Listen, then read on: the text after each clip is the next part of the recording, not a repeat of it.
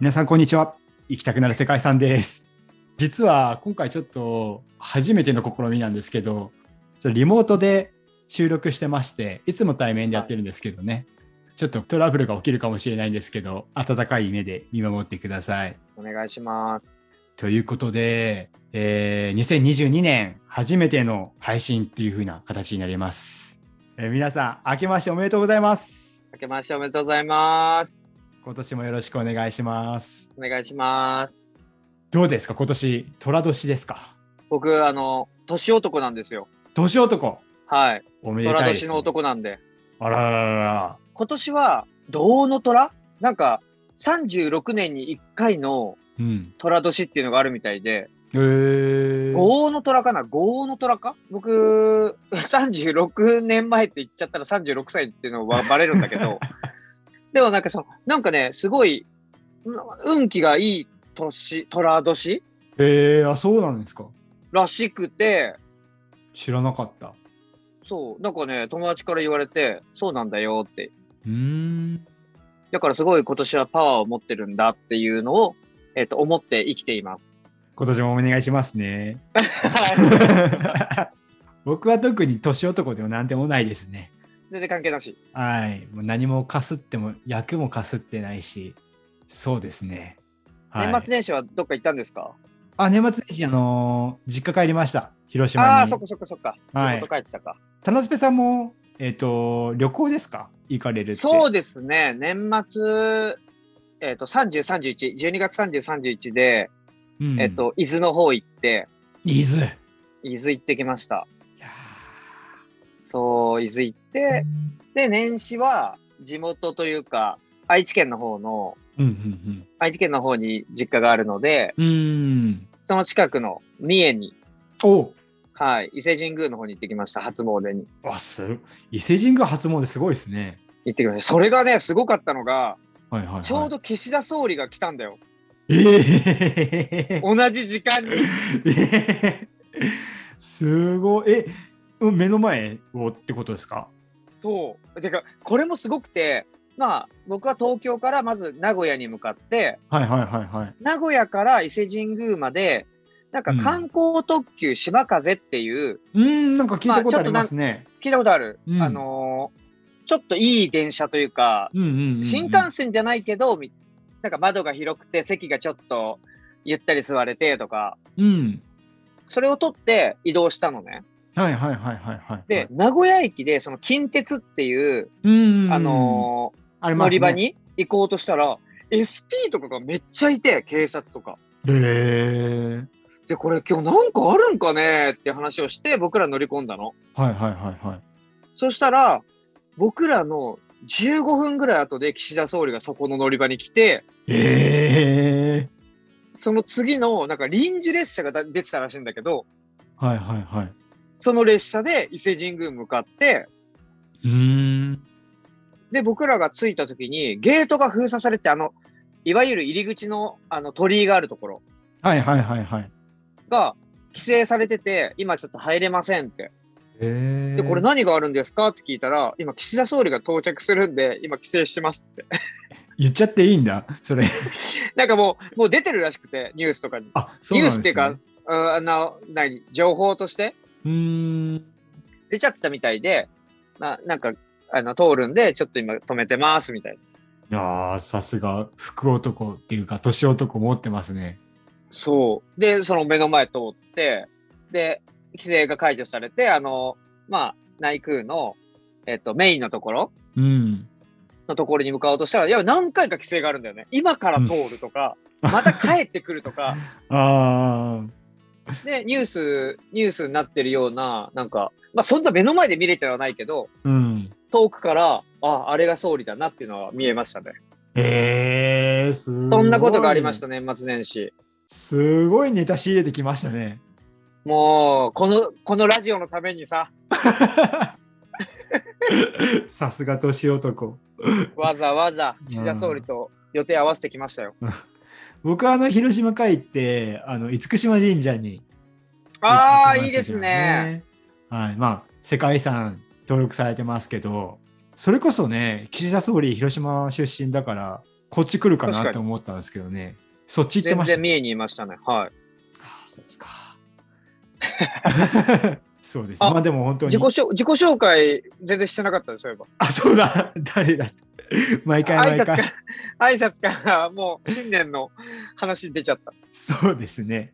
じゃあまずこの番組からなんですけど、この番組は、まあ、行きたくなる世界遺産という番組でして、世界遺産をテーマに1時間程度なんですけども、僕とえーもう一人、田中さんとでトークを展開するトーク型のラジオ番組になっています。はいで僕はパーソナリティを務めているミドと言いまして、現在世界遺産検定の1級を取得しています。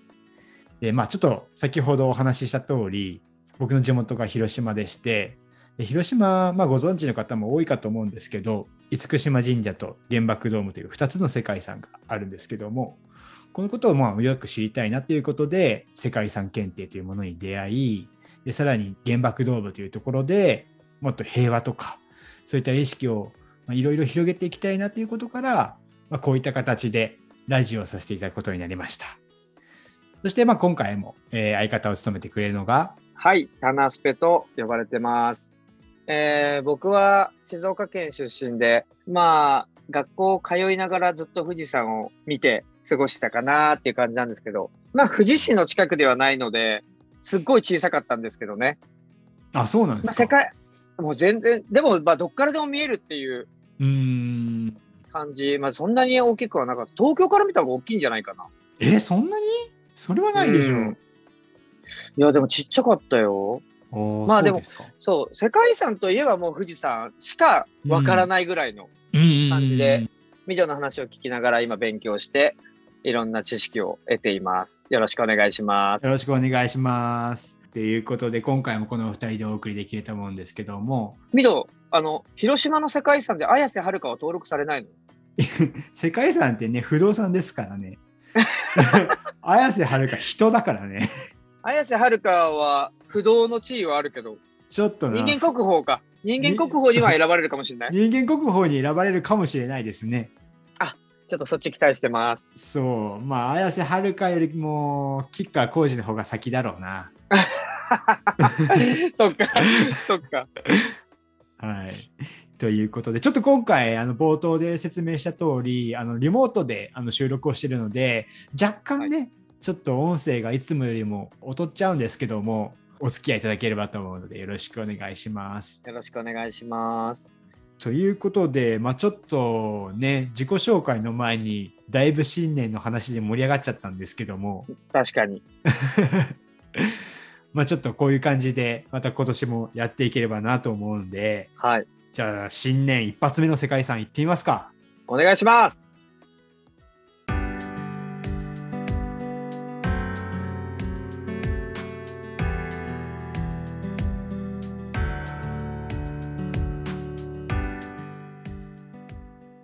はい。というわけで、新年一発目の世界遺産行ってみましょう。記念すべく2022年、初めての世界遺産は、日本の世界遺産、富士山、信仰の対象と芸術の源泉です。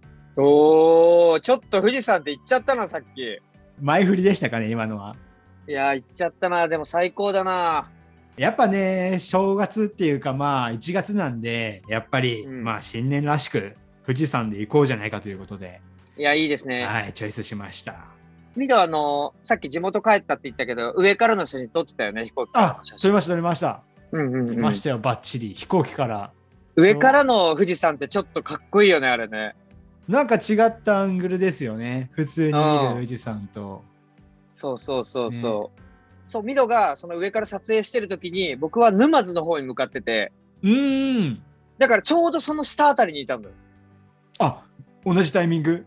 同じタイミング。すっげえ。だから、ミドの写真拡大してったら僕写ってるかもしれない。え、本当に いや 逆、逆はあるかもしれないけどね。ああ、の、上を、上を撮ってね、そうそう、飛行機ねあの飛行機通ってるって言ったら、 確かに、そっちも、そっちの方があるか。うん、僕の方から見つけるのだいぶ難しいですね。そう、ちょうどでも同じタイミングで富士山の近くいたなって感じたんだよね。ああ、すごいな。うんうん。 あれみたいですね。打ち上げ花火、横から見るか上から見るか状態とかですなんか、なんかそれ、なんだっけ、ツイッターかなんかで絡んだ時もそんなこと言ってたな。そ うそうそう僕も今そうここにいるよとかって言って。そうもう完全になんかねだからあのツイッターでその絡みしたじゃないですか僕が最初うん写真載っけて、でうん。タンスペさんが横から撮ってますみたいなああ、うんうんうん。完全にあの写真上がった瞬間に僕の頭の中で米津玄師が流れてましたね。ダオコじゃないの。 ダオコじゃないの。あそうそうそう そうそうそうそうそう。いや、すごいな、たまたまだなと思って。いやそうですね。で、今回のテーマが富士山ということで、あなんか縁がありますね。なんかね、つながってるなと思いましたう。ん。じゃあさらっと概要を説明しますね。はい。富士山、えー2013年に登録された日本の文化遺産です。 2013年って結構最近なんだね、そうですね。だから割と。 9, 9年前ですか今から。じゃあ、僕が学生の時は世界遺産じゃなかったのか。うん。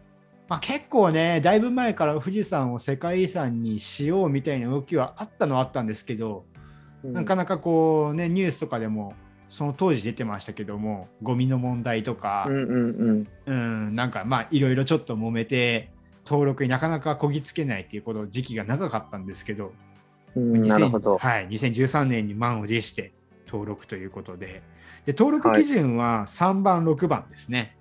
3番、6番。はい3番のちょっと3番、6番がまあどういった基準かっていうのもさらっと説明しようと思うんですけども、はい登録基準3なんですけど主にその遺産の文化とか文明そういったものを示す遺産になるんですけども富士山で評価された点が霊山富士山として噴火する恐ろしさというか、まあうん当時そのね、まあ江戸時代だったりそれぐらいの時代の人々は噴火する富士山を恐れてたんですね。へえ。だそういった側面もありつつも豊かな自然の湧き水だったり富士山って湧き水が結構豊富じゃないですかうん。でそういった自然に感謝をするという独自の伝統から独自の山岳信仰というものが生まれたんですへえ、なるほど。この信仰形態が評価され登録基準3が基準となったんですけどもうん。もう一つありまして登録基準6、うこれが詩とか文学作品ですよねうん、うん、代表的なもので言うと葛飾北斎の「富岳三十六景」とか、うん、有名だよね。うんまあ、あとうん歌川広重の「東海道五十三月」とか、うん。ね、あの三保松原の絵とかちょっと有名ですけどね。そうですね。あそこは、あの、世界遺産に登録された時もそこら辺結構注目されましたよね。あそうあすごいねさすがですね。うん、もう地元愛すごいですから、僕は。 そうなんですよ。なんでその先ほどの、まあ、山岳信仰という文化文面のところと合わせてそういった芸術とか文化作品のモチーフになっている点も評価されてこの登録基準6富士山のサブタイトルに「信仰の対象と芸術の源泉」というふうにサブタイトルがついてるんですけどまあこれがまんまその通り登録基準3番と6番を表しているというふうになりますね。 なるほどね。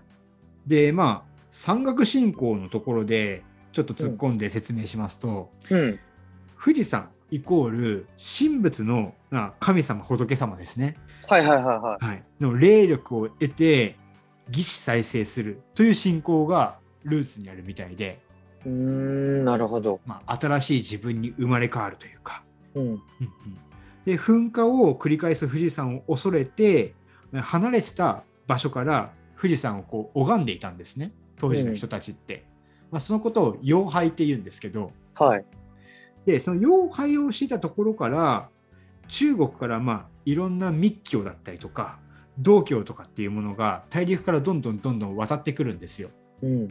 でいろんな宗教が渡ってきてそれがミックスされることによって山自体に登りながら信仰をしていく、う。うん拝みながら登山をするよくこう白装束を着た人たちがこう杖持って登ったりするじゃないですかはいはいはい。してますね。イメージはありますね。よくね他の霊山とかでもやってる主剣道っていう風に言うんですけどその主剣道の修行が行われるようになってこういったもともと遠くから拝んでいた妖怪から、えー登りながら祈りを捧げる「徒拝」「登る」に拝むって書いて「徒拝」ですね。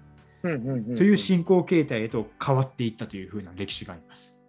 なるほど。はい、その進行形態のところで一つポイントになる人物がいましてうん。この人が長谷川角業っていう人なんですよ。長谷川閣業は聞いたことないなぁね、僕もちょっとあのこの世界遺産の勉強をするまでは全然知らなかったんですけどうんでこの人が先ほどまあ言った白装束を着てその登っていく主剣道だったりそういった業者のしてた人だったみたいなんですよねもともと。うん。で、えっとさらにそこからエスカレートして人なにもこもって修行したりとかあの、へえ。白糸の滝あるじゃないですか富士山。あるね、あるあるある。まあ、白糸の滝も構成遺産になってますけどもここで水ごりをして修行してたりとか水ごりって何あの要は滝行ですね、へえ。はい、不老長寿だったりとか無病息災を求める人のために応えてそういった修行をしていてさらにこう仲間を募って集団でこう富士山に登るっていう風なことを始めたんですよ。うーん、なるほど。こういう人たちのことを富士講って言うんですけどうん F とか A とかつく人じゃないよね。あの、藤子 F とか の。違う違う違う違う藤違子う F 藤尾。いや、そ、そっちじゃないですね。ドラえもんの作者じゃないですね。あ、違うの書いてる人とか関係ない関係ないですね。あ、そこから来てんじゃない んだ。違います、違います。あーごめんなさい。ちょっと間違えちゃいました。富士山の富士に、えっ、と、高段の高で富士高ですね。ああ、そっかそっか。藤子じゃないんだね。あ、そうです、そうです。ああ、ごめんなさい。はい。こういった、まあ、山岳信仰の組織を作った人となりました。はい。はい。で、まあ、富士山って、かなりいっぱいね、構成資産があるんですよ。うん。うん。大体どれぐらいあるか知ってます23。おおすっげえいいとこ行ってますね。あー、じゃあ、当たりじゃないの当たりじゃないんだ。 一応ね、うん一級のテキストには25箇所っていうふうに書いてるんですよね。あ、25なんだ。はい。なんか23ぐらいだったイメージだったんだよな。いや、でもすごいですね。さすが静岡出身ということで。なんえかなんか神社とか多いんだよね。あのそう辺そうそうね。そうそう。だからさそっうきだよね言った、やっぱその山岳信仰が栄えたから、えっと、それにまつわる神社とかがいっぱいあるんですよね。うんうんうん。で、まあ、面白いところで言うと、そうだな、山宮浅間神社っていうのがあるんですけども、うん、これ面白いのが、境内に本殿がないんですよ。へえ。そう。じゃ、じゃあどこにあるのこれね、面白いのが、なんで本殿がないかというと、富士山の方向に向かってお祈り捧げる養拝所っていうのがあるらしくて、うん。要は、富士山に向かってお祈りを捧げるから本殿はいらないよねっていう風な。だから、富士山が本殿の代わりってそこうそうそうっていう風に見なしてるってことですね。なるほどね。そうなんです。まあね、そういう見方がある、なんかね、本殿がない神社って、なんかちょっと矛盾してるような感じがするじゃないです か。うん。違和感はある よね。そこ目指して行ってんのに。そう。だから、富士山の、えー、と構成資産ならではの神社なのかなっていうところが、ここはありますね。へえ。そ、そういう本殿がない場所は一箇所しかないの何箇所かあるのえっ、と、ちょっと僕が調べた中ではここしか分からなかったんですけど、じゃあはいそこしかないのか。逆に気になるね。どういう感じになってるのかね。ただね、富士山って、その富士山の山頂って、明確にその誰のものっていうのが決まってるみたいなんですよ。あそこって誰かのものなの私有地なのあれ。これね、僕たまたまその世界遺産検定のまあホームページにクイズがあって、それに出てたんで、え、そうなんだって思ったんですけど、うん。これ誰の持ち物か知ってます山頂。え田之助さんあれですよね、あの、登ったことあるんですよね、富士山。うわ、あるあるあるある。登った2、3、3年前かな。山頂に何かなかったですかえ、山頂に郵便局。うーん。郵便局と神社。うん。神社ありましたよね。神社あった。その神社なんて神社でしたえっ、と、富士浅間神社。ああ、そうそうそうそうっす。まさに、その通りです。え、じゃあ、何神社なのあそこは。神社の。そうなんですえーそうなんです。あのー静岡県に富士本宮浅間神社っていうね、本社があるんですけども、まあ、そこがいわゆるいくつか富士山の周りにいくつかある浅間神社の総本山と言われてるんですね。うんうんうん。そこをお祈りして登っていくっていうのが習わしではあるんですけども、はいその神社の持ち物として富士山山頂というふうにされてるみたいですね。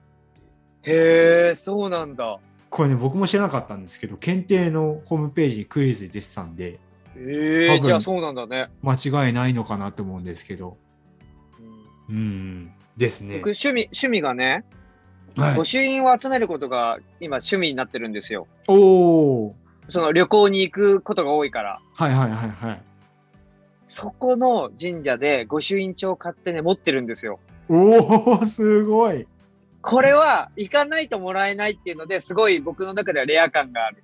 うわーそれたまんないですねそう、これはもう登った人しかもらえないっていうので、結構、御朱印集めしてる友達にも、これ持ってるって聞いて持ってないって言われることが多いものですね。あーすごいじゃあ富士山の構成資産の神社全部回んないといけないですねえーっと、それはまたおいおいの話 で、ちょっとゆっくり考えさせて、それ、それに関しては。そう そうですねまあ結構大変な量ですからねそうそうそうそあでも僕も去年実はその富士山の構成資産の神社の一つ行ったんですよ、う。へえー、なんてとこそう山梨側なんですけど北口本宮富士浅間神社っていう場所に行ったんですけど、うんうんうん。まあここも結構面白くて富士山信仰に結構深く密接する神社なんですよ、へえー。はい、山梨の富士吉田市にあるんですけどもうんここをまああの富士山、まあ、祀った神社なんですけど社殿があって本社のうん。社殿の裏っ側にそこからうっそうとしたなあれ杉なのかなすごい大きな木の雑木林になってるんですよね。へえ、もうなんか雰囲気あるね。なんかそのイメージするだけで。うんうん、でほんと社殿のすぐ脇に小道があってその小道をちょっと登っていくと小さいね鳥居があったんですよ。うん。なんか普通鳥居があって真ん中にこう何ていうんですか掛け棚みたいなのがあってなんとか神社みたいなの書いてるじゃないですか。はいはいはいはい。真ん中ね。うん、あそこにね富士山って書いてあるんですよ。ええでこれ何かっていうと要はその鳥居が起点でそこから富士吉田ルートが始まるんですよ。え、その先には、富士山になってるってことじゃあ。う。そうそうそうそう。ええ要するに富士吉田ルートの0合目がそこなんですよ。そうなんだ。じゃあ、本当に0合目から登っていく人は、そっから登っていくんだ。そうなんです。で、ええじゃあそっから頂上目指せんだ。歴史もあってあのさっきねあの長谷川閣業があの作った富士校っていうねあの主剣道する組織を作ったって言ったじゃないですか。うんうんでうん。まさにその藤子の人たちが北口本宮でお参りをして、その鳥居をくぐって、あのー白装束を着てね山頂を目指して登ってたらしいんですよね古くから。へえ。うん、そういった藤子信者をこうなんていうんですかね、まあ、手厚くお世話するのに例えば食べるものとかあと寝るところそういったところのお世話をする人たちのことを「推し」っていうんですけど。うん。その推しの人たちがの住居がその神社の近くにあるんですね。うん。具体的に言うと長野家戸川家っていう2つの住居が今も残っていてその跡うが、ん。あのそこ観光で見ることもできるんですけどへえ。そこのまあお家で一泊して富士山登るための準備をしたりとかなるほど。富士子信者の人たちのお世話をその長野家の人とか戸川家の人の推してはいる人たちが世話をしてたんですけども、うん登山道のガイドとかもオシって言われた人たちがやってたんですよ。うんうんうんうん。でそれぐらいそのオシっていうのは登山する人たちとか信者には欠かせない存在だったらしいんですけど、うんさっきの北口本宮富士浅間神社、うんこの神社の宮司自体もそのオシがやってたみたいでへえ。そうなんですこの富士本宮北口浅間神社かだったり、まあ富士吉田市なんですけどその界隈っていうのはかなり深くその富士山信仰に密接につながってた町だったんですね。へえ、そうなんだ。うん、結構そういう行った時もなんか本当にそこだけ静かで、うん。うん、風がねこう並木道がこう参道でバッとこう杉並木が立ってるんですけどもうん。うん。こうこうなんていうんですかねすごい凛とした空気が流れてて、うんでまたねこうちょっと橋を渡ってなんていうんですか本殿に入るんですけどへえ。そうなんですよなんか小さい橋っていうかその橋の下に小川が流れてるんですよね。うん。うん。でその小川がもう富士山の湧き水100%の小川でへえ。すごい清らかな神聖な感じをすごく抱く場所だったんですけどいいなぁなんか、いや、癒される感じがあるね。ああでも本当にあの本当ねあの富士急とかのすぐ近くなんであ、そんなそんな近く、めっちゃ近いですだから僕もなんかそこ行ってお参りした後になんか家族で富士急に行って遊んだんでうん、うんうんそうなんですよだからあのもしね富士急とかあの行かれるような機会があるならばあの寄ってみても面白いんじゃないかなと思いますけどねえ、違うでしょ神社に寄ったついでに富士急に行くんでしょあ失礼しました うん、どっちが世界遺産なのいやだってほら藤山ってあるからさ ついつい ああー、ジェットコースターのね。そうそうついついさ間違えてまあまあまあまあ、まあ富士急行ってもええじゃないかってことで。おおうまいなまあ、ミド、そんな高飛車な発言は抑えよう よ。いやーさすが虎年ですね絶好調。饒舌ですね本当に次から次へとうん、どんどん出てっちゃう。でなんかまあちょっと面白いなっていう風な話だったんででただちょっとこう富士山ってあの冒頭に話したように登録進める段階で、まあ、結構環境問題とか指摘があってなかなか難しかったよっていうような話があったと思うんですけど、うん。まあこの保護保全に対してもいろいろ計画っていうかその保全計画みたいなのが立たされているところがあるんですよ。うん。具体的に言うと2013年の世界遺産委員会でここで、はい。保全計画が出てるんですけども、うんえっと、ちょっとね、あの形式的な言葉が出るんで、さらっと読むんですけど、はい文化的景観の手法を反映した全体構想、ビジョン、来訪者に対する対策、登山道の保全計画、情報提供戦略、危機管理戦略の作成が求められて、2016年と2019年にこれに対して保全報告書を出してるみたいなんですけども、うーん。ここでちょっと注目してもらいたいのが、文化的景観の手法を反映した全体構想、かっこビジョンってやつなんですけど、うん。文化的景観ってね、ちょっとこのラジオでも何回か説明したと思うんですけども、文化遺産なんだけども、その自然の景観と文化遺産が景観がこうマッチして共に自然との共同作品として登録されたあの文化遺産のことを文化的景観っていうふうに言われるんですよ。はい。えっと例えば日本で言うと高野山とかある紀伊山地の山系道とかあと石見銀山っていうのがそうなんですけども、なんかそのお寺とか神社もそうだけども周りの景観とかそういった雰囲気を評価して、うん神社とか遺産っていう点じゃなくて景観景色全体を平面から的に見て評価したのが文化的景観っていうふうに言われてるんですね。うんうんうんうん。でこの富士山どうなんだっていうと富富士山はね、実は文化的景観ではないんですよ。うーん。そう。僕的には結構さ、その神社とか景色も結構風光明媚な景色じゃないですか。うん。で、なんかね、その宗教的に絡むものも結構文化的景観で選ばれたりするんで、文化的景観なんじゃないのっていうふうに当初思ったんですけど、そうじゃないらしくて、へえ、そうなんだ。これね、ちょっとね、調べたら面白い話があったんですけど、お、なんか日本ってもともと文化的景観で進めるかどうかっていう風な話が出た時に25箇所構成資産があるって言ったじゃないですか富士山って。うん。で25箇所全てに例えばその山岳振興っていうところで文化的景観を推薦するのであれば25箇所が全て当てはまるっていう風には言えないんじゃないかっていう風に途絶えたらしくて日本側が。ああ、なるほど、なるほど。うんうんだから文化的景観の要素は当てはまるかもしれないけども普通の文化遺産として推薦したらしいんですよね。うんうんでただ、なんか、イコモスがその後、現地調査入るじゃないですか。うん。あイコモスが。はい、出ましたね、この番組、おなじみの。あイコモスは、てっきり文化的景観で推薦してくると思ってたっぽくて、あー、なるほど、なるほど。いざ推薦書来たら、ん普通の文化遺産かいみたいな。ああ、なるほどね。あれあれってなったわけだね。そう、あれってなったんですよ。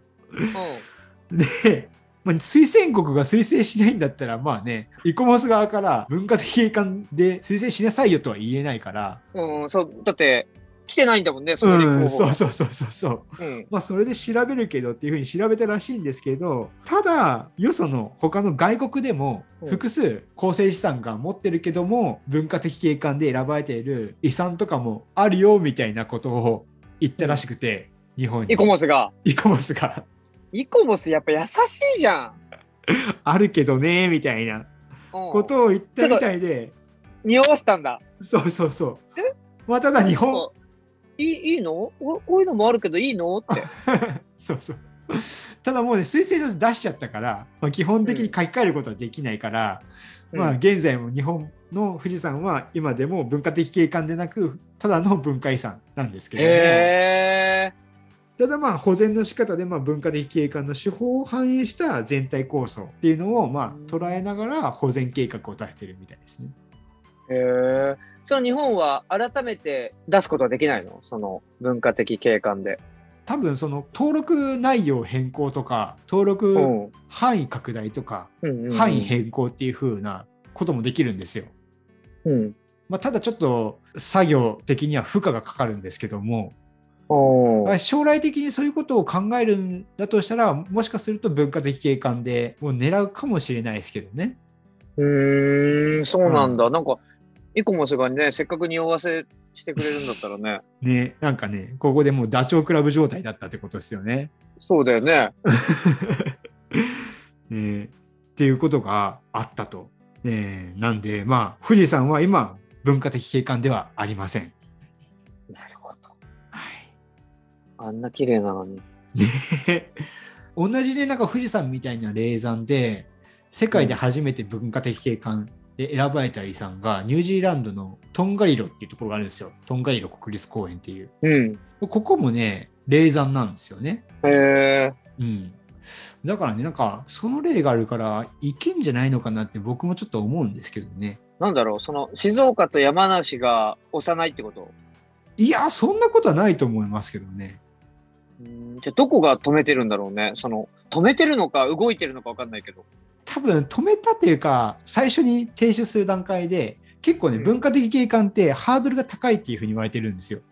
うんうんうんうん。あのー推薦が認めるまであの石見銀山とかも実はあの一回登録し損ねたことがあってはいはいはいはで、まあ、なんとか文化的景観登録されたんですけど他にも日本でいうと平泉ってあるじゃないですかい。うん東北に。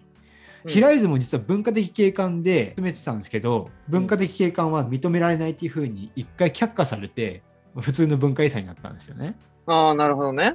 うん、だからなんかそういうハードルを感じちゃってビビってる。まあ手堅くいったの かうんビビってるってこ とね。だってさ、静岡県なんて県の旗にしてるしさ、そうですねそうだよ。ねえあの、山梨だってね、河口湖とか山中湖とか、もう富士山を主に考えてああいう湖でキャンプやったりとかね。そうですねあんなにお世話になってるのにさ、うーんもっとアピールしてよって思っちゃうけどね。そうですねう。うんんもともとなんかね自然遺産で押そうとしてたみたいですけどねあ、最初ね。うん、なんかっていうまあみたいというかそういう意見もあったらしくて、うんうんうん。まあ、ただ富士山ってねああいう清掃火山って世界中結構あるんですよね。うーん、そうなんだ。そんなに、ななんだろう。い言い方あれだけど、すごくないというか。そうまああの世界遺産でいう顕著な普遍的価値っていうキーワードがよく出ると思うんですけど、うん。まあ、顕著な普遍的価値ではないっていうふうに自然遺産としてなは。るほどねはい、ただやはりその富士山独特の山岳信仰とうんそのまあ芸術的な要素うんうんを含めて文化遺産というところで登録されたというふうな形にななるりますほどな。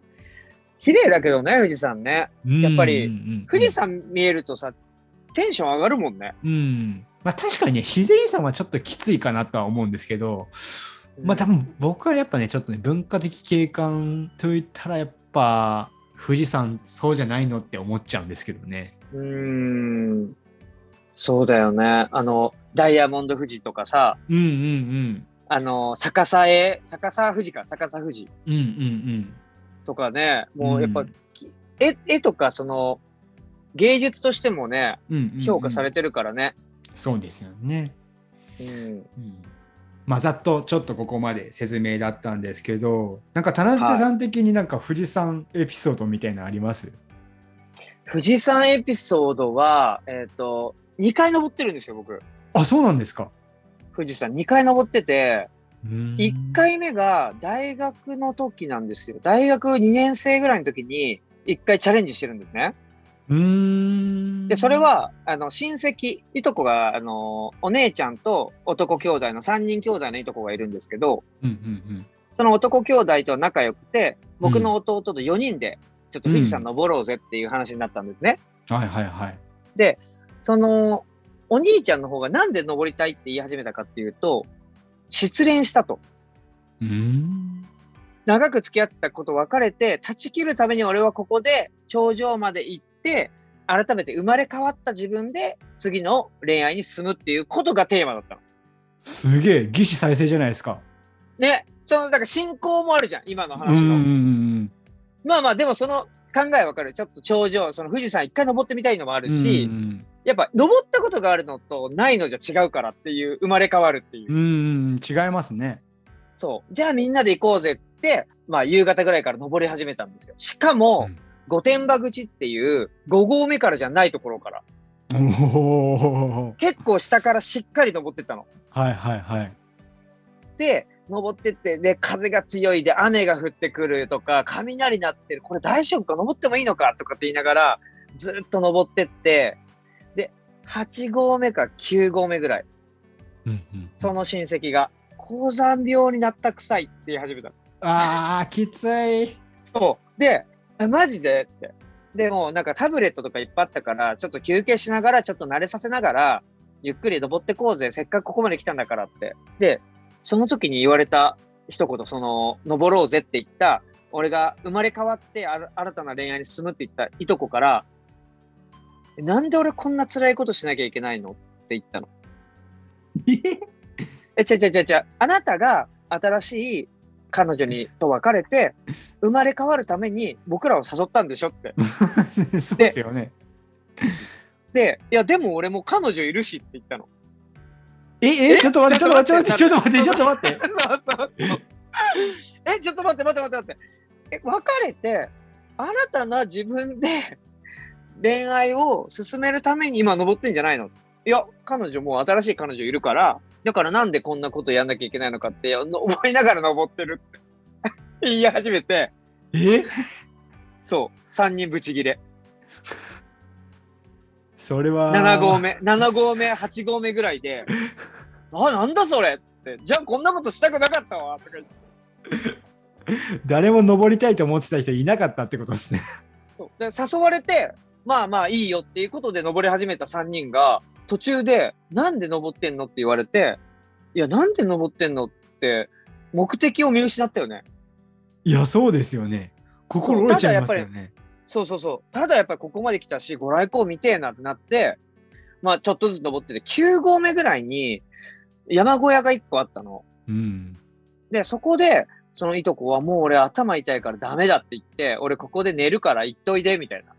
え言われて、いやでもさ、この状態で置いてけないでしょってなって、さもう全員がその山小屋に、まあ休ませてもらって、ー。うん。で、朝、その山小屋の主人みたいな人が、ご来光ですよって起こしてくれるの。うんうんうんで、僕だけ起きて、ご来光をその山小屋から見て、うわ、すげえって。で、見て、みんなを起こしに行くって、ご来光だよって。でも、その三僕以外の3人はみんな、ああ、うん、いいや、なんか眠いし、みたいな。ええそこおまで前来らて、何しに来たんだよっていう。そこまで来て、そう。で、その時に、僕はもう富士山には登らないって誓ったんだけど、でもその3年前に、やっぱやったことないっていうのは嫌だなと思って、再度挑戦したのが、その前回登り切ったっていう。ああ、じゃあもう悲願だったわけですね。そう。これは9合目で終わらせて、登ったことはあるけど、登り切ったことはないっていうのがすごい嫌で。ああ、確かに、確かに。そうなんですね。ちょっと富士山エピソードなんですけど、親戚への不満っていう。いや、いいですね。新年っぽいですね。そういうことがありました。僕の富士山のエピソードは。いや、正月らしくて、ね、身内を含めて この話をね、ちょっと長くなりましたけどね、ちょっと僕の、 あの、なんでこの富士山に登ったことがあるかっていうのを、前置きがね、そこの振りの部分があったんですよっていう。綺麗に締めてもらってありがとうございました。 はい、ということで、えーはい新年一発目の世界遺産日本から富士山信仰の対象と芸術の源泉でした。ありがとうございました。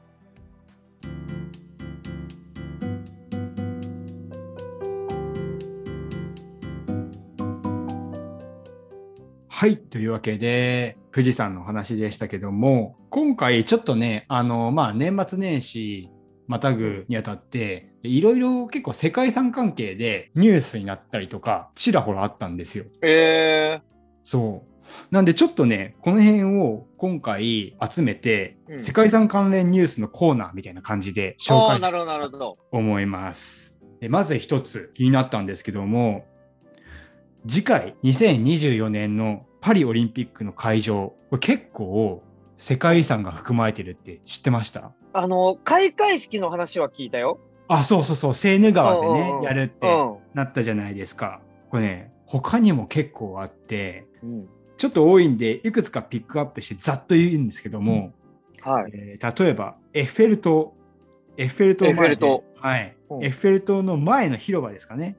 ここでビーチバレーの会場ができるそうです。え、あんなところにはい。え、じゃあ砂持ってくるってこと砂持ってくるんでしょうね。すごっめちゃめちゃ絵になるじゃん。ねで、他に、これもエッフェル塔を含めたパリのセーヌ河岸という世界遺産の構成遺産の一つ、アンバリットでアーチェリー、ベルサイユ宮殿、ここで近代五種と馬術。か他っにこ いいベルサイユ宮殿で馬術ってすごいですよね。えー、すごい。ベルサイユ宮殿もよく許したね。ねうん。あとは、まあ、タナスペさん、サッカーやってたんで、サッカーのスタジアムが、まあ、何箇所かあるんですけど、これもすごいですよ。スタジアムはまああれなんですけども、そのスタジアムがある場所ですね。うんうんうん。ボルドー、まあ、ワインで有名なボルドーですね。はいはい、こボれはルドはい、ボルドー月の港という世界遺産、町が世界遺産になっていますけども、こことうん、あとリヨンという町、ー。ああ、リオン。はいはいはいは、はいリヨン歴史地区っていうね、これも世界遺産になっています。それであと、まあ、この「いきせか」でも対策会でちょっと紹介したんですけども、い。 2021年にあの新しく登録されたニース、うん。ニース・リベイラの冬のリゾート都市という世界遺産からニース、ここも、えースタジアムがサッカーで使われるとへえ。はいいうことで、結構ね、世界遺産だらけのオリンピックになりそうですね。じゃあもう、そのスポーツだけじゃなくて、その周りの景色とか景観も楽しめるね。そうですね。だからもう本当にうん文化面でもすごくやっぱりねなんかおしゃれなことするなっていうふうに思ったんですけどうーん、なるほど。え、あの、マラソンコースとかはどういうとこ走るのかなあちょっとねチェックしないんですけどでもどうなんですかねやっぱ、なんか回りそうじゃないうん、パリのねあの辺りをやっぱ走るんですかね。まあ世界遺産じゃないけど、やっぱシャンゼリゼ通りから凱う旋門なのかな。んあそうそうそうねその辺りはでも王道っぽいですよね。なんかそこはやっぱ行くよね。うん、さすがに。イメージしちゃいますよね。うん。走りたいよね、あそこね。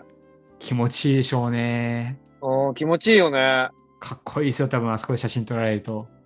いや、かっこいいなぁちょっと目指そうかな、パリ。 ねまだあと2年後か。そうだよね。今から足早くなるかな、あでもね足早くなればいいんだもんな。そうですね。 うん。カンボジアでも移籍するかなそれ、あれじゃないですか、猫さんじゃないですか。猫ひろしさんじゃないですか。 あああいう例があるから、イコモスも教えてくれるかも。 そういう人もいるよって。富士山の話題から そうそうそうそう。持ってきましそういたよう人。もいるから、やってみてもいいんじゃないのって教えてくれるかもしれな いし。ねまあ、よければ2年後狙ってみてください。はい。はい、とあともう一つ北海道北東北の縄文遺跡群これもね去年登録されうたん日本の新しい世界遺産ですけども、ほやほやですよね。はい、で北海道側の函館にある柿の島遺跡という遺跡があるんですけども、はいここで AR 拡張現実の導入を検討しているというふうなトピックが入ってきました。拡張現実ってちょっと難しいね。はい、でねこれなんだろうってちょっと僕も調べたんですけど、うん。なんか見ると、まあ、縄文時代の遺跡の遺構の後場所にスマホとかタブレットで、こうカメラ機能にしてこうかざすと、なんかそこに縄文人が画面越しに現れてなるほどね。生活をしてるとかああ、なるほど。そういう、なんか絵が見えるんだ。そうそうそうそうだからこう来場者とかね、あの近うんうん郊の小学校中学校とか、まあ修学旅行とかにもなるのかな来た人たちとああかー、にめっちゃいいね。ね、うんあの教育活動として使われるっていう風な破壊があるみたいでで僕注目したのがもう一個あってそすすごいこれいいなって思ったんですけど、何がいいかっていうとその遺産を傷つけることなく勉強ができるっていうところがすごいいいなと思ってうーん、確かに。これ実はねあの世界遺産って神聖性っていう概念があるんですけどもうん。主にこうね発掘するような遺跡とか特にあるんですけどもその遺産の何ですか本来の姿を保たないといけないうん、うんうん、うん。だからうん分からない部分を例えばこうなってたんじゃないみたいな感じでなんとなく作っちゃったりしちゃダメなんですよ。はいはいはいはい。ちゃんとね学術的な研究もしてないのに証拠も得られてないものを作っちゃダメっていうのがあって、うん、これまあ、うん代表的なとこところで言うとトロイの木馬とかこの回あの、ね、ラジオでも紹介したと思うんですけど木馬自体は使,、使われたかどうかわからないけども、まうあ、ん実はそのトロイの木馬の観光エリアに木馬が立ってて、うん。うん、なんかあたかも木馬がこの木馬が使われてましたみたいな感じでうん。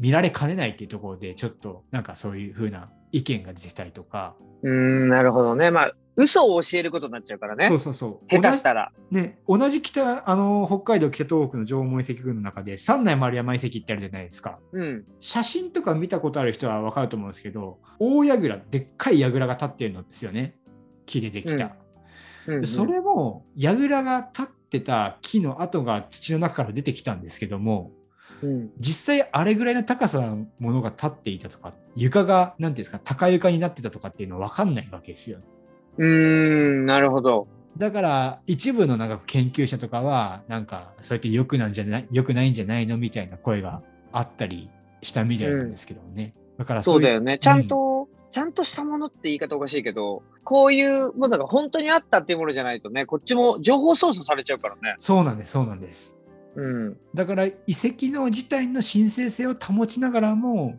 目に見えない遺産に対してあのしっかり教育活動をやっていくっていう風な顕著な例なのかなという方に思ってこれは面白いなというふうにう僕ん、はす注ご目い。いした、はい、ニュースでした。や、いいですね。でもう一つ奄美大島ですね奄美大島。はいはいはいはこれも去年ね登録された日本の新しい世界遺産なんですけどもい。うん。あの固有種で奄美の黒ウサギっていうのがいるってこの奄美の回でもちょっと説明したと思うんですけどもうん。まあ奄美の黒ウサギがですね今交通事故で頻繁に命を落としちゃってるんですよね。ええそうかわいそうなんですけー、かどわいそう。車にひかれたりとか出てきちゃうんだ。うん。で、これに対して、まあ、奄美大島の方で、なんとか対策を練ろうということで、三太郎線、まあ、旧国道らしいんですけども、うん、ここについての夜間利用のあの規制をかける運用ルールをもうスタートささせたらしくて、夜間利用がと通ることを制限するってことだよね。そうですね。だからうんうんうんうん、暗闇でその野生の動物が飛び出しちゃって、車で引いちゃうっていう風な、なるほど、なるほど。まあ、車もあのね、ああのそこまで注意回らないし、うそんううんういんった不慮の事故が多かったところを、そこでまあ制限をかけることであの減らそうというふうな試みです、ね。なるほどね。まあ、昼間よりは見にくいしね。そうなんですよね。気づきにくいからうね。んおそらく山道だと思うので。じゃあで何あの、あの、し車の台数を少なくするみたいな感じなのそうなんです。これ具体的に言うと、これ事前予約制で車、うんそこを通るのに、うん。通る人の名前だったり、個人情報を事前予約するんですね、ウェブとかを使って。え道路通りますよっていう申請をするってことそうなんです、そうです。ええで、それで許可を、許可を得た人だけが通れると。 もうなんか工事現場のあの許可証みたいなやつだね。そうそうそうそうそうそうそええそんなことしなきゃいけないんだ。う。はい。で、しかも1時間に4台だけです。少な1時間4台ペースで、で、僕もちょっとね、あの、どれぐらいの時間に使えるのかなって思って、触ってみたんですけど、僕が見た中で、えー夕方18時から、あくる朝の早朝5時35分までで、あの、入力欄があったんで、おそらく12時間、日が暮れてからの12時間は、そのルールのないじゃないと、通えーれないと。 18時は早くないね仕事終わりの人も許可しないといけないかもしれないじゃん。そうですよね。だから、そこをなるべくその道を通らないとか、あになるのかそもうしれないかすそうか。ねでも、でも、国道っていうぐらいだから、広いんでしょ旧国道だから、割と。旧国道っていうぐらいだから新国道があるかもしれないですけどね。 そうかそうかそうかそうか。だから別に通らなくても行けるかもしれないんだ。うんまあ、ちょっと具体的にどの道かっていうのはちょっとマップ上では見てないんですけどおそらく山道でもともと台数あーもなるほど、なるほど。頻繁に車が通るとこではないと思うんですけどやっぱうんその制限をかけることで生態系を守るというふうに市がと民間が。動き始めたんだ。はい、へえ。それ申請しないで通ろうとしたら止められるってことあ違反になるんじゃないですかえ、じゃあ、警備の人がいるってことなのかなずっとその深夜。うーんなんですかね。へえ、そこまでやってたら結構すごいね、ガチガチだね。うんでもそれで黒ウサギが助かるんだったら。うんうんうん。でもなんかね、やっぱそういうなんか事象に対しての対応が早いなって僕は思って、ああ、確かにねう。ん、大体ね、そういったなんかこう生態系が少なくなったら、少なくなってから、例えば絶滅危惧種とかになっちゃったりして、うんうんうんうん。で、なんか、まあ、自然遺産なんだったら IUCN とかが、なんとかしなさいよって言われて、動き出すっていうところが主だと思うんですけど、なんか、奄美のクロウサギがあの事故でひかれちゃってるってニュース、僕だけかもしれないですけど、僕がよく見たのは去年の夏ぐらい、その、うんちょうど登録されたちょっと後ぐらいだったんで、うん、それからもう半年もしないうちに、こういうのがルールが控えてたから、すごい対応が早いなっていうふうに僕は思ったんですよね。そのやっぱ世界遺産に登録されたっていうのも一つあるのかね。うん、もうあるんじゃないですか。やっぱりうん保存していかないとっていう地域の方のね、あの思いもより強くなったと思いますし。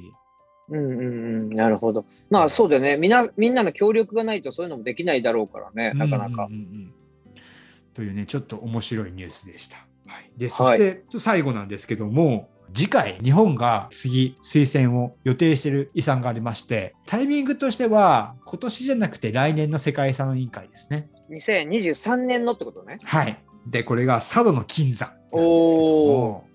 うんうん、これをね、あの、推薦しようっていう風な動きが、結構ね、今ニュースでもなってるんですけども、はい。とまあちょっとニュースになってて、もうすでにご存知の方もいるかと思うんですけども、この佐渡の金山って戦時中にですね、朝鮮の方々を、まあ、強制労働っていうか、してたじゃないかっていう風なことで、韓国だったり、北朝鮮もそうなのかなだったり、あと中国方から遺産推薦に反対の声が出てるんですよね、今。ああ、なるほど。そういう歴史があったじゃないかと。そうそうそうそうそう。ああ、なるほどね。だからまあ世界遺産にふさわしくないっていうふうにやめるべきだっていうふうな声が上がってて、で日本でも推薦しますっていうふうな報道が上がったものの正式に確定したわけじゃないみたいなうん。ああ、なるほど。出たりとか言えなくなっちゃった感もあるんだ。そうそうそまた叩かれるじゃないけど言われちゃうから。ううんでまあどうなるのかなっていうふうなところが今ねうやもやしてる状態なんですけど、うーん。まあ、日本としてもねちょっと実は前例があってうんあの明治日本の産業革命遺産っていうのが八幡製鉄所とかさうんうんうんうん。あのそれこそ静岡の韮山半城とか、うん。うん、なんか含めて世界遺産に登録されてるんですけども、うんこれをね推薦した時も軍艦島の件でかなりうん。韓国から反対されたんですよね。うん。でそれがまあ火種ではないけど、まあ、より両国問題をすれ違いを加速させて今の慰安婦問題だったりとか、うん大きな国際問題に発展しちゃってるっていうところもあって多分佐渡の金山どうしようっていう風なところを日本で今悩んでるんだと思うんですけどもうん。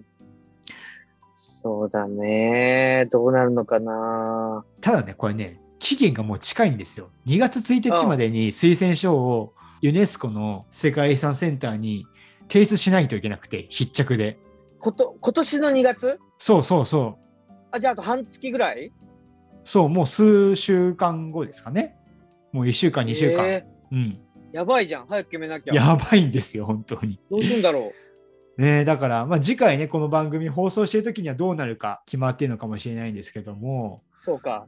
あの、申請したかどうかが分かってるってことね。そうですね。ただまあね、僕の意見としては、世界遺産の目的は遺産の保存なんで、うん。うん、政治問題で登録するかしないかっていうのを決めるのはちょっと話が違うのかなっていうふうに思うんですけどうね。んなるほど、なるほどう。ん、うん、どうなるのかな。はいあと、あと1週か2週、10日 ?10 日ぐらうんいうんうんもう本当間近ですからね。うん。ちょっと、ちょっと注目、ニュース注目だね、そこは。はい。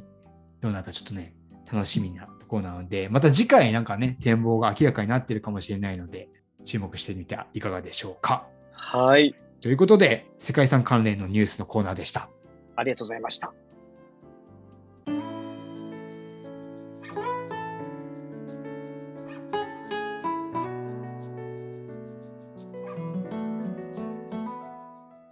はい、ということで、今回、新年一発目でしたけども、はい。どうでしたか今回。今回、今、世界遺産関連のニュースってやってくれたじゃん。はいはいはい。僕もこの年末年始に1個、世界遺産のニュース見つけて、おうそれ何かっていうと、今映画で、あの、コンフィデンスマン JP って、はいはいはいはいはい。あのー長澤まさみとか、はいはいはいこは小い。日向さんとか東出さんとか出てるやつ。はいあれが映画化されるから、あの、TVer っていうアプリで、はいはいはい。過去のドラマの方を再放送してたのね。おうで、それを僕見てたんですよ。はいはいはい。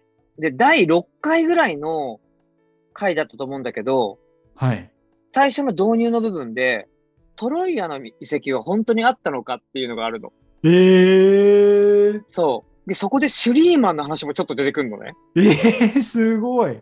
だから過去に見てた時はそこさらっと流してたんだけど、うんうんうんこの勉強して、うわ、そんなこと言ってたんだみたいな。うん。えー。もう本当に触りの部分しか言ってないし、うんうんなんかその、内村さんが出てた回なんだけど、うん遺跡の発掘とか、うん。うんなんか再開発するとこの土地からなんか土器が出てきたみたいな話とか、うん考古学勉強したかったとか、だからそういうストーリーなんだけど、うん。いや、あなたはシュリーマンになりたかったんじゃないのみたいな。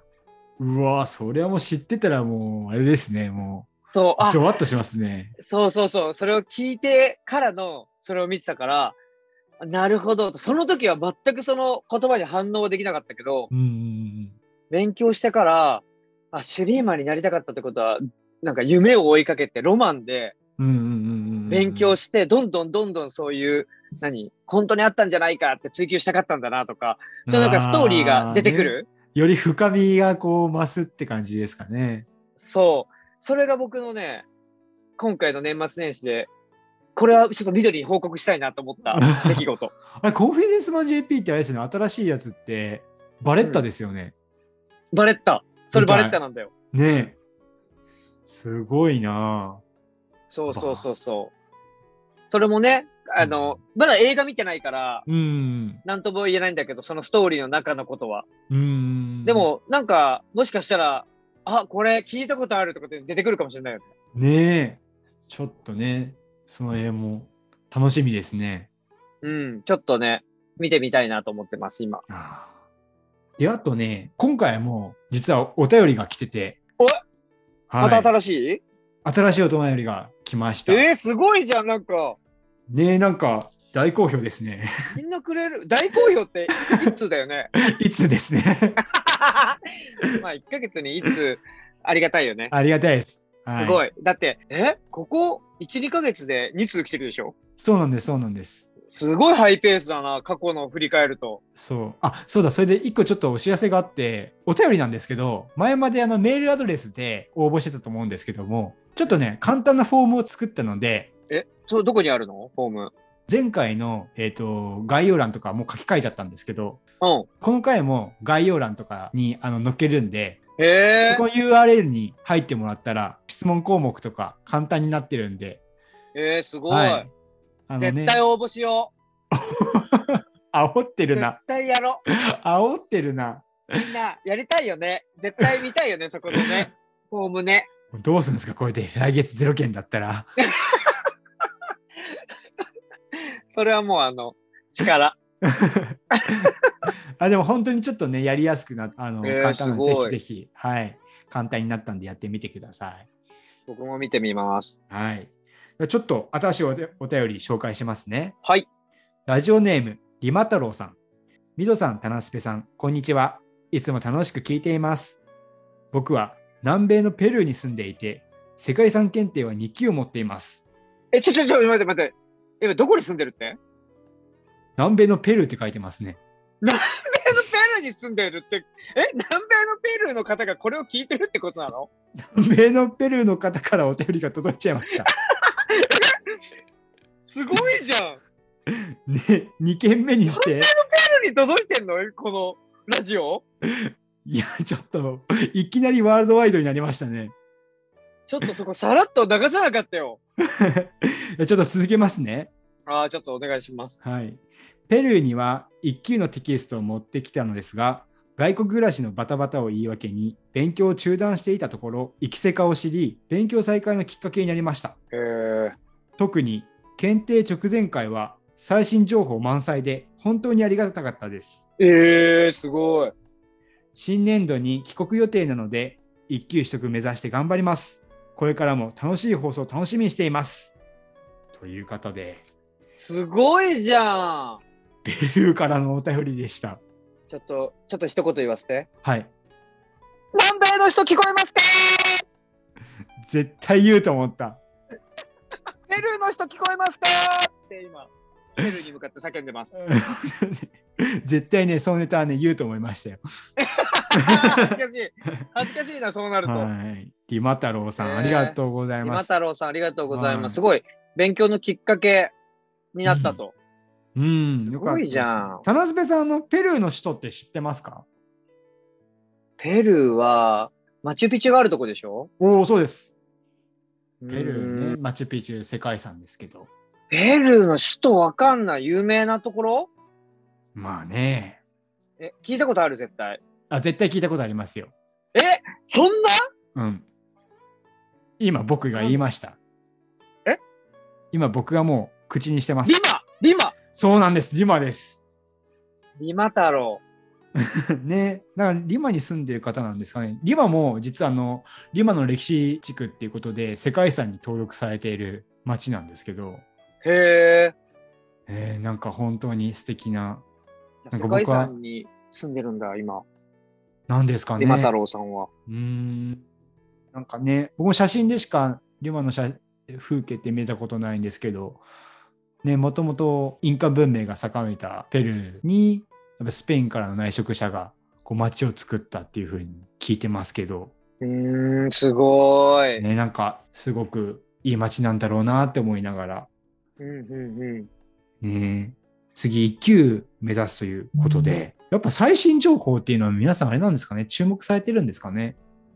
うん、なんか、そうなんだろうね。多分自分で勉強するには範囲が広すぎるとか、やっぱ、ミドも言ってたけど、あるんじゃうない、ーん確かに1級、しかもね、なんかね、2級、3級でも時事問題って出てくるんですけど、うん、なんか1級の時事問題って2級、3級で出る時事問題とレベルが違うんですよね。へえ。なんだそれ聞いたことないよみたいなことが出てくるんで、うんうん。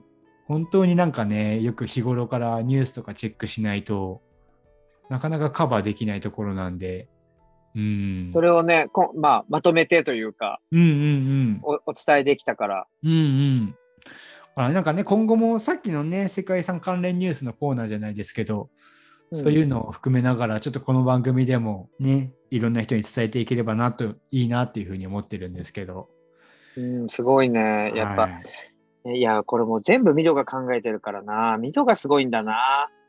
大丈夫ですか感情こもってませんけど。もうミドがすごいんだよ、これは。だって、きっかけを与えられるんだよ。また勉強しようって。え、それ、本当、本当のやつですかなんかい、いじりですかどっちですかいや、本当だよ。あ、本当ですかすごくないいやでもなんかね事実でも僕がなんか A 級勉強するときになんかもうちょっとこういうところ知りたかったなっていうところを番組に盛り込んでいるところもあるんでうんひょっとしたらそこがうまく合致してるのかなっていうのはあるんですけどでもでもね本当に E 級はね本当に大きなハードルだと思うんですけどぜひ取ってもらいたいですよね。そうですね。ちょっとなんか、新年度に帰ってくるってい言ってたっけうんっていうふうに ?4 書いてます月ね。以降ってことだよね、多分ね。ね、4月なのか、どうなんだろう。アメリカ系の企業だと10月、会計年度9月とか、あでも新年度って言ってるから、 4月なのかなじゃあ。 4月以降だよね。うーんっ。てことは、1級が12月えっと、7月と12月ですね。 ?7 月、じゃあ、じゃあ、どっちなんだろう ?7 月なのかな ?12 月目指すのかな、どっちなんでしょうかね。でもなんか、うんうんうんまた、ね、あのー、受ける、うん、受けないとか、うんうんうんそういうとこもお便りもらえたら嬉しいね。うんうんちょっと、リマ太郎さんに応援しようよ。はい、でもぜひぜひね、一級、もう頑張ってください。もう、あの、ぜひ、いい報告が聞けたらいいなと思うんで、はい。はい、我々二人も応援してます。頑張ってください。はい、お便りありがとうございました。ありがとうございました。ということで、ちょっと皆さんからも、すごいはい、こういったエピソードとか、あるいはなんか、にま太郎さんみたいに、ここ住んでますじゃないないですけど、こんなところ行ってよかったよっていう世界遺産とかも教えてもらいたいですよね。ああ、そうだね。僕らも知るきっかけになるしね。うんうん、ぜひぜひ、ね、これ聞いてるみんなさんにね、共有いただけたら、それもすごくいいなって思うんで、そういった情報もお待ちしているので、ぜひ、うんあの、フォームの方からお便りの方お待ちしています。確かに。ということで、えっ、と、一通りお便り紹介だったんですけど、はーい。えっと、ポッドキャストのあのーランキングうんうんその注目とかに入ってからさ、新着の。うん、はい。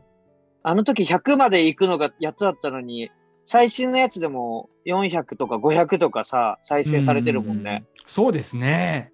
やっぱすごいね、あの影響力って。なんかね、本当に、どんどんどんどんいろんな人とつながっている感がすごいですね。しますすね。ごい。なんか、あそこのランキングからやっぱりはず外れちゃうともう減るのかなと思ったら、そんなことなかったからすごいなと思ったうんう。んうん本当にありがたいですね。ありがとうございます、皆さん。。もう早いもんですけど次も、回次回の世界遺産ですね。はい。はい。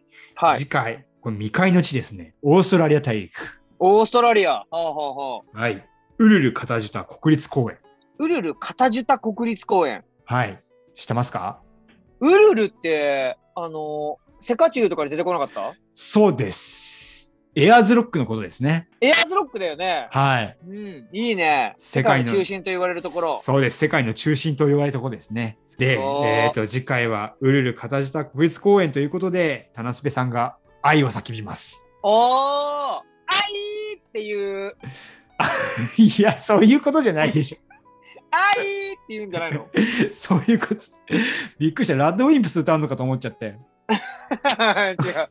愛叫んだろ、今。そうはい。ということで、お楽しみにしてください。そこに愛はある んか それも違うか な。消費者金融ですかあーそっか。はい、ということです。はい。また1年始まりましたけど、うん。また皆さんとね、あのラジオを通して関わっていけたらいいなと思うので、そうですねぜひぜひね、はい、お願いします。僕もね、7月マイスター受けるんで、おーはい。じゃあうん8月、ん ?9 月ぐらいにはマイスターを持っているミドですって紹介になるのかなねえ、ねなりたいっすね。ちょんとね、本当にマイスターは取りたいっすね。ちょっとそちらも、あの、皆さんに負けないようにというか、みんなで頑張れるように、そうそうそうそうね僕らあもの知識つけて、はい。一緒に勉強していきましょそうですね。頑張りましょう。はい。じゃあ最後、田之助さんにお別れの挨拶お願いしちゃおうかな。う。あ、いいんですか僕がやって。お願いします。じゃあまだね、あの、世の中またちょっと落ち着かなくなってきましたけど、健康に気をつけて、楽しく一年過ごしましょう。それでは、また来月、ウルル片地田国立公園の会でお会いしましょう。さよならさようならさよなら